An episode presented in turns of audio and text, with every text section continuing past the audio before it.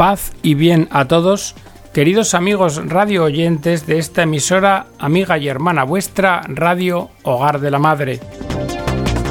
Bienvenidos a una nueva edición del programa El Galeón. En el programa de hoy os vamos a acercar la historia de una niña romana que murió de cáncer en 1937. Esta niña Antonieta Meo, para su familia nenolina, podría convertirse en la santa más joven, no mártir, de la historia de la Iglesia. Y qué mejor que comenzar con una exclamación de San Pío X cuando anticipó la edad precisa para recibir la primera comunión. Manifestó, habrá santos entre los niños. Lo que tal vez no imaginaba el Santo Padre era que su profecía fuera a tomar realidad tan pronto. Escuchad estas frases escritas por una niña que apenas contaba seis años. Querido Jesús Eucaristía, estoy, pero que muy contenta de que hayas venido a mi corazón. No te vayas nunca de mi corazón. Quédate siempre conmigo. Jesús, yo te amo. Yo quiero abandonarme en tus brazos y haz de mí lo que tú quieras. Oh Jesús amoroso, dame almas, dame muchas. Estas benditas líneas que os hemos leído, llenas de fervor, pertenecen a Antonieta Meo.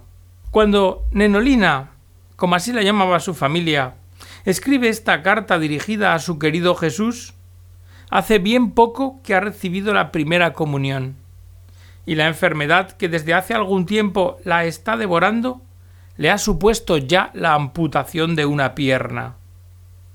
Tan solo tres meses más tarde, y víctima de un cáncer de huesos, Antonieta Meo morirá en Roma. Será el 3 de julio de 1937, su dies natalis. En esa fecha de gozo y de dolor, Nenolina cuenta tan solo seis años y medio. Y a pesar de ello, de su corta edad, su muerte estará acompañada de múltiples conversiones y gracias. Y esto es lo que testimoniarán a los cuatro vientos las cartas con oraciones y agradecimientos que cubrirán su tumba en el cementerio romano. Al año de su fallecimiento ya se publican dos biografías de Antonieta, y su fama de santidad se difundirá espontáneamente se expandirá más allá de su parroquia, la de Santa Cruz de Jerusalén, por toda Roma e Italia. En 1940 se traducen sus biografías a otras lenguas, incluso al armenio. El proceso de beatificación se abre en 1942 y la fase diocesana concluye 30 años después. Pero debido a la corta edad de Nenolina cuando falleció, debido a que se considera que estaba en el límite de edad a partir del cual se tiene razón suficiente, parece que la perplejidad se ha apoderado de cuantos han examinado su caso, y esto ha dificultado el desarrollo del proceso. Si examinamos las leyes, veremos que ninguna ley canónica establece límites de edad para aquellos a quienes se pretende beatificar. Pero también es cierto que en 1981 fue cuando tras una declaración de la Sagrada Congregación de las Causas de los Santos, la Iglesia se dio por enterada plenamente, reconoció que también los niños pueden realizar acciones heroicas de fe, esperanza y caridad. O dicho en otras palabras, que también los niños pueden ser elevados a los altares. Antonieta ha sido declarada venerable por el Papa Benedicto XVI en diciembre de 2007. De ella el Santo Padre dijo De una niña, Antonia Meo, Nenolina, he decretado el reconocimiento de sus virtudes heroicas y espero que pronto se concluya felizmente su causa de beatificación. Qué ejemplo tan luminoso nos dejó esta pequeña. Nenolina, niña romana, en su brevísima vida demostró una fe, esperanza y caridad especiales, así como también las demás virtudes cristianas. Aun siendo una niña frágil, logró dar un testimonio fuerte y robusto del Evangelio, y dejó una huella profunda en la comunidad diocesana de Roma. A Nenolina podemos considerarla como una amiga, como un modelo de inspiración.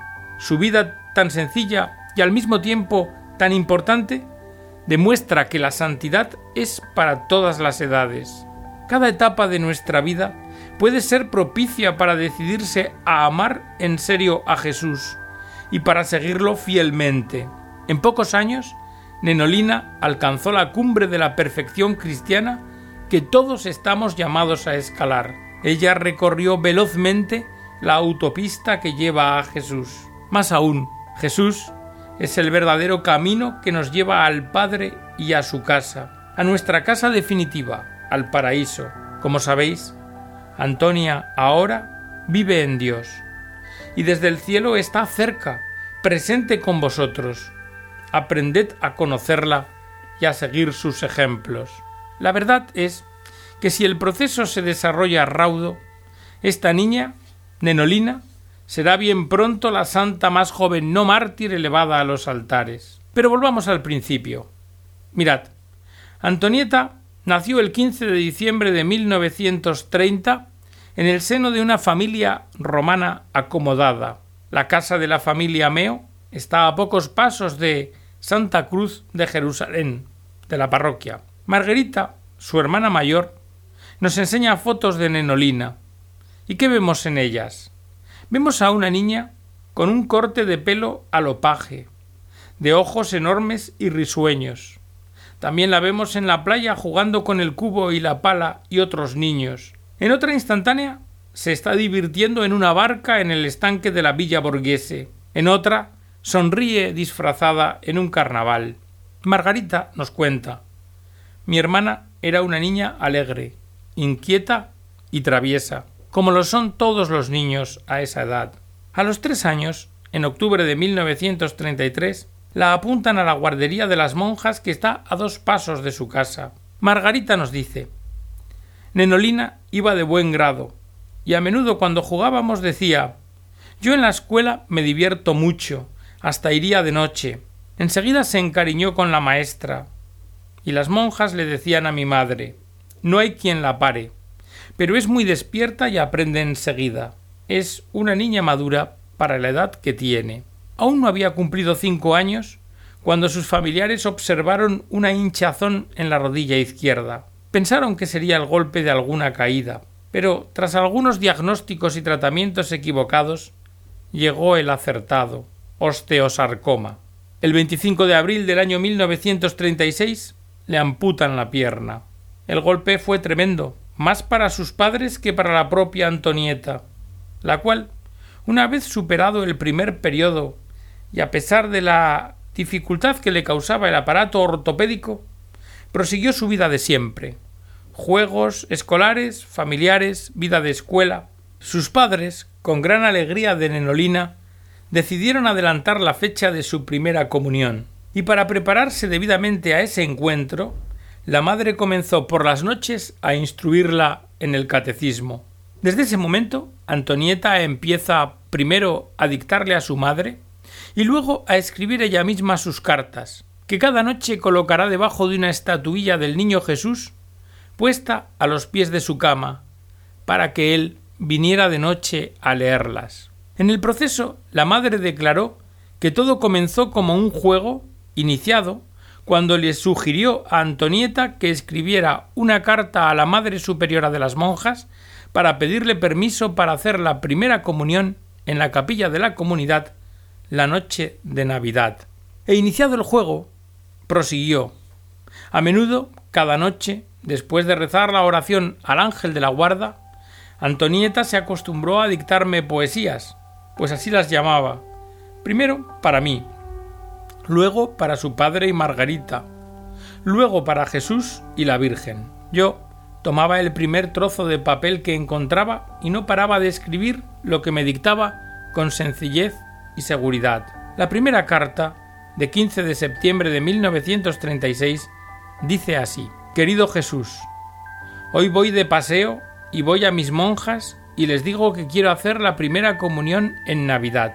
Jesús, ven pronto a mi corazón que yo te abrazaré muy, muy fuerte y te besaré. Oh Jesús, quiero que te quedes siempre en mi corazón. Y escasos días después escribe, Querido Jesús, yo te quiero mucho. Te lo quiero repetir, que te quiero mucho. Yo te ofrezco mi corazón. Querida Virgen, tú eres muy buena. Toma mi corazón y llévaselo a Jesús. Pero en la carta de Nenolina había además algo poco común en una niña de cinco años. Escribía Mi buen Jesús, dame almas, dame muchas, te lo pido de verdad, te lo pido para que hagas que sean buenas y puedan ir contigo al paraíso. Y esta petición, este ruego, lo repetirá más tarde muchísimas veces. Su madre nos dice que veía que la niña sabía expresarse mucho mejor de lo que correspondía a su edad, pero que en casa no se daba importancia a ello. Estas cartas se dejaban en cualquier parte, muchas se han perdido, y esta despreocupación de su madre la confirma su hermana Margarita, que nos cuenta Mi madre era una mujer reservada, prudente, concreta, con los pies en el suelo, no tenía nada de sentimental ni se creía cualquier cosa. Recuerdo que ante ciertos entusiasmos fáciles, ella tajante contestaba Mire, yo no creo en los santos hasta que los canoniza la Iglesia. Mi madre tendía siempre a minimizar los elogios que se dirigieran a Antonieta, y desde luego no le gustaba que se hablara de ella idealizándola. Recuerdo que, poco después de la muerte de mi hermana, un sacerdote dio en la radio una conferencia sobre el sentido del sufrimiento y habló de Antonieta. A mi madre no le gustó ni pizca. Comentó que se trataba de exageraciones. Dijeron de Antonieta que proclamaba su amor a Jesús con amplios gestos. Y ante esta afirmación mi madre exclamó Pero bueno, no, no es así, nunca. Y otra vez dijeron que Jesús fue la primera palabra que había pronunciado Antonieta en su vida. Pero mi madre lo, lo negó dijo No es así, mamá. Dijo mamá, como todos los niños. Lo cierto es que Nenolina, en cuanto aprende a usar la pluma, quiere poner su propia firma, Antonieta y Jesús. Mi querido Jesús, hoy he aprendido a hacer la O, así que pronto te escribiré yo misma. Antonieta se dirige a Jesús y María con ternura confidencial. Sus cartas terminarán siempre con abrazos, caricias y besos dirigidos a sus destinatarios celestiales. Y de esta confianza también son testigos las monjas, que bastantes veces vieron a la niña, antes de salir de la iglesia, acercarse al tabernáculo y exclamar Jesús, ven a jugar conmigo. Lo escribirá también en sus cartas, deseando tenerlo siempre cerca.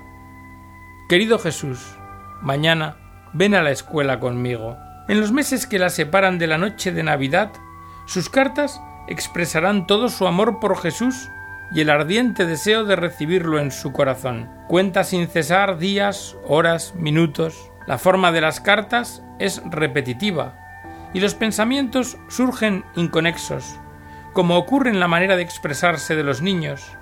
Pero bajo la forma infantil, el pensamiento nunca es banal o pueril. El día antes de su primera comunión le dicta a su madre Querido Jesús, Mañana, cuando estés en mi corazón, hazte cuenta que mi alma es una manzana, y como en la manzana están las semillas, dentro de mi alma haz que haya un armario, y como debajo de la piel negra de las semillas está la semilla blanca, haz que dentro del armario esté tu gracia, que será como la semilla blanca. Entonces, su madre, al dictado, la interrumpe. Pero Antonieta, ¿qué estás diciendo? ¿Qué significa este dentro que está dentro? ¿Qué quieres decir? La madre confiesa que trató en vano de disuadirla. Al final, Antonieta le explicó Mira, mamá, hazte cuenta de que mi alma es como una manzana. Dentro de la manzana están esas cositas negras que son las semillas. Luego, dentro de la piel de las semillas está esa cosa blanca. Pues hazte cuenta de que eso es la gracia. Y continúa diciendo su madre la comparación, que yo no conocía, me pareció profunda. Pero volví a la carga. ¿Pero quién te ha dicho esas cosas? le pregunté. ¿La maestra os ha enseñado una manzana para que comprendáis? y ella cándidamente me dijo No, mamá, no me lo ha dicho la maestra, lo he pensado yo. Y luego dictó Jesús, haz que esta gracia la dejes siempre, siempre conmigo. Aquella noche de Navidad, a pesar de que el aparato ortopédico le provocaba dolor, los presentes la vieron al final de la misa permanecer más de una hora arrodillada, quieta, con las manos juntas. Antonieta escribió a Jesús ciento cinco cartas, otras varias a María, a Dios Padre y al Espíritu Santo, una a Santa Inés y otra a Santa Teresita del Niño Jesús. A Jesús le pedía siempre la ayuda de su gracia, y le escribe Hoy he sido algo caprichosa, pero tú, Jesús, bueno, toma en brazos a tu niña. Tú ayúdame, que sin tu ayuda no puedo hacer nada. Tú ayúdame con tu gracia, ayúdame tú, que sin tu gracia nada puedo hacer. Te lo ruego, Jesús bueno, consérvame siempre la gracia del alma. Y así, Nenolina, a Jesús y a la Madre de Jesús nunca dejará de pedirles la gracia para todos los que la rodean. En otra ocasión escribe Te rezo por aquel hombre que ha hecho tanto daño. Te rezo por aquel pecador que ya sabes, que es tan viejo y que está en el hospital de San Juan.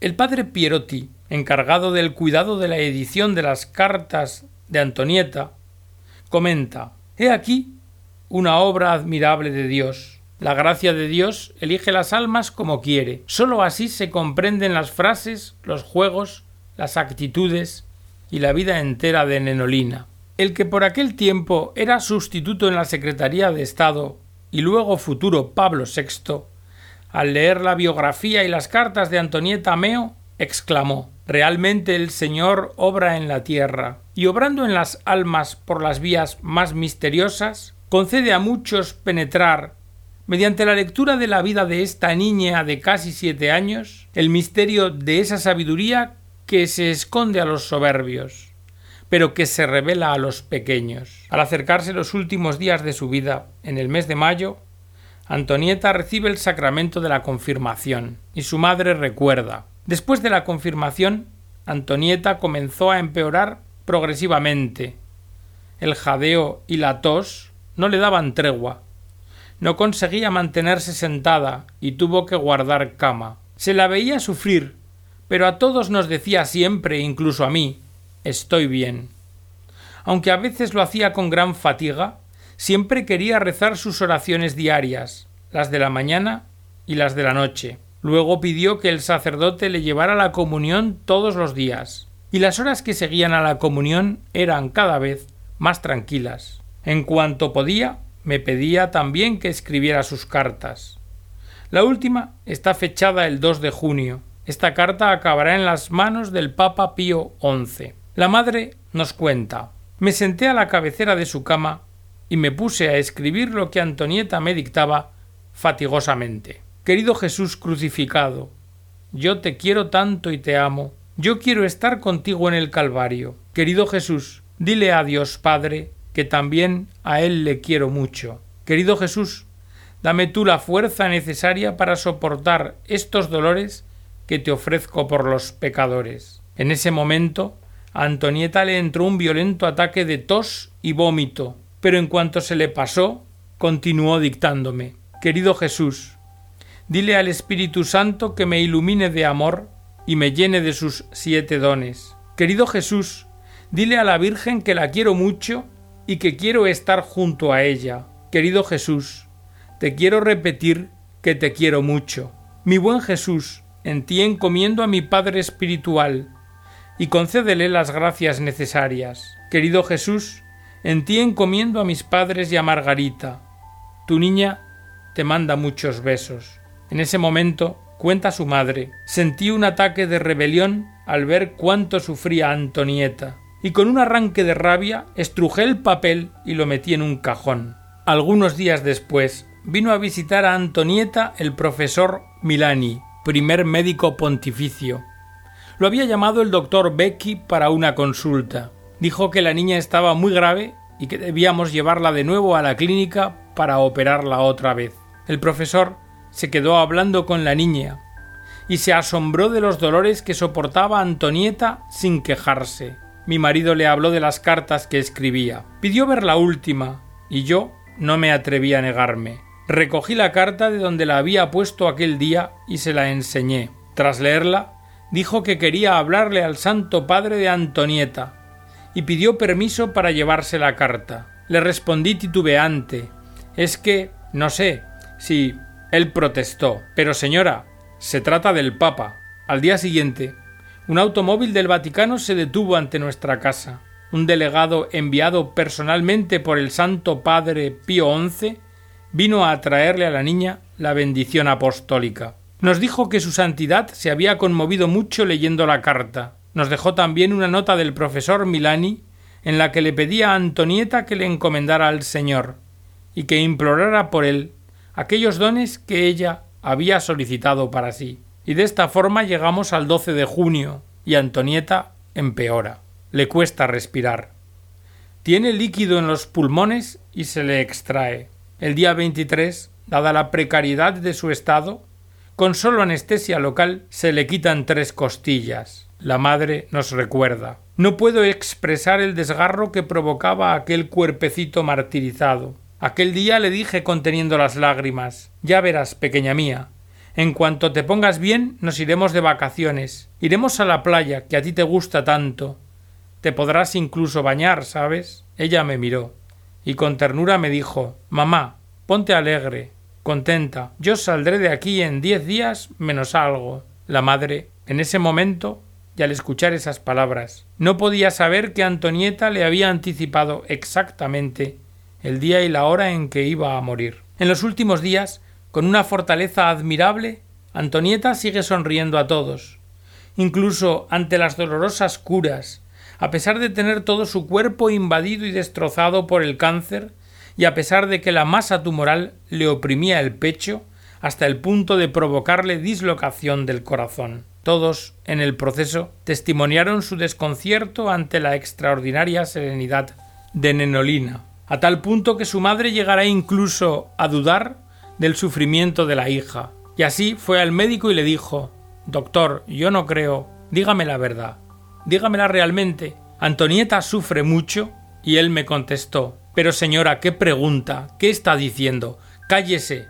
Los dolores son atroces. Entonces regresé a su cama y la voz no me salía. Y por primera vez le dije Antonieta, bendice a mamá. Ella Haciendo un esfuerzo me hizo una cruz en la frente con la mano.